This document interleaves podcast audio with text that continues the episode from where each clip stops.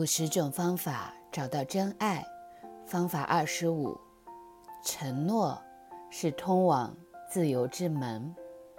在这里，我要提出一个单身独立的人始料未及，而承诺与关系中的人却众所周知的道理：承诺带来自由，真实而轻易的自由。独立型的人害怕承诺会是一种奴役。关系中的牺牲的阴影是人们独身细心保护他们独立自主的主要原因，心碎和嫉妒是另外的原因。然而，了然独立并不解决问题，只是把问题隐藏起来。我们可以在关系中处于独立，也或者是可以处在交互依靠的状态。我们选择孤立而非交互依赖的程度，也就相当于我们在独立状况的心碎牺牲的程度，也是我们害怕亲密的程度。当我们失去了亲密关系的自然连紧，我们就陷入了牺牲或者黏黏。我们借此想带动亲密感，但是有时候。我们的牺牲和黏连下面的旧伤，会等到一段新的关系开始时才重新浮现，呃，以此得以治疗。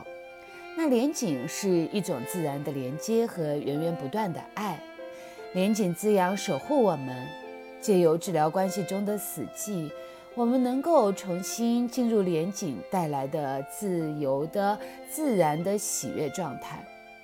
承诺为现有关系带来自由，带领双方走入关系的真理以及真实伴侣关系的轻易自在。神奇的是，因为亲密关系是双方共同的努力，一个人成功，两人皆受惠，所以只要其中一个人选择承诺，就能够让彼此进入到伴侣关系的下一步。承诺有着化解亲密关系中重大冲突的力量。怎么说呢？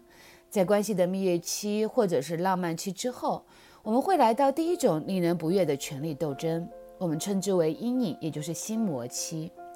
感觉起来会像是关系里的一个最大的转变。忽然间，我们的观感改变了。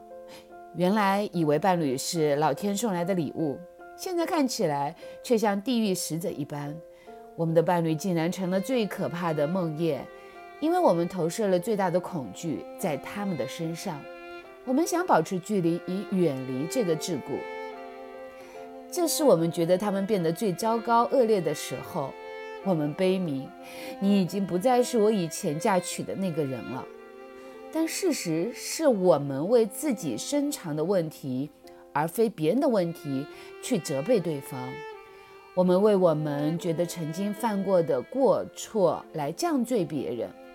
如果我们对伴侣有这样的负面经验，承诺这件事就很难出现在我们的脑海里。但假如我们能在这个时机对伴侣再次承诺，那些关系里可怕的坏东西就会消失，我们因而就进入了更棒的伙伴关系，也学会这个亲密关系的重要功课。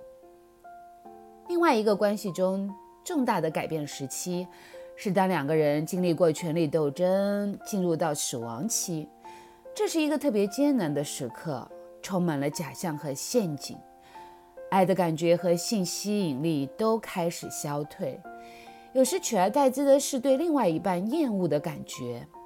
那在这个黑暗时期，相反，你再去认定和选择这个伴侣。很神奇的就是，它会改变你对对方的经验感觉，你们的关系本身也会更好。所谓承诺，就是将所承诺的看为第一优先。承诺是全然的给出自己，这样我们就可以全然的领受。承诺会让伴侣比自己的需求和冲突更重要，承诺可以化解这些需求和冲突。协同、信任、宽恕和其他重要的疗愈选择，承诺有着完全转化所有问题的能力。练习：今天换一个新的态度来面对承诺。你对某个情景给出了什么，决定了你从中体验到什么。假如你在关系中，你给出最好的自己，你会感觉到自己是得到最棒礼物的幸运儿。选一个你感觉到有冲突或者沉闷死寂的状况或对象，问一下自己：我好像和谁，或者我好像和什么状况有不平静的地方？下个决定，下个决定给对方或者这种情况百分之百的自己，然后观察发生了什么改变。去检查这个关系活跃起来的程度，你就会知道你究竟给出了多少。我们的伴侣从未令我们失望，除非我们停止了给予。请对自己说：“我选择完全承诺自己，把百分百的自己给予周遭重要的人事物。”所以，闭上你的眼睛，感觉一下。你跟你伴侣之间的关系如何呢？活跃的、死寂的、真挚的、和谐的。你们关系的活跃和亲密程度，是你给出自己的程度。如果你想改变伴侣对你的失望，或者你对伴侣的失望，你需要做的就是。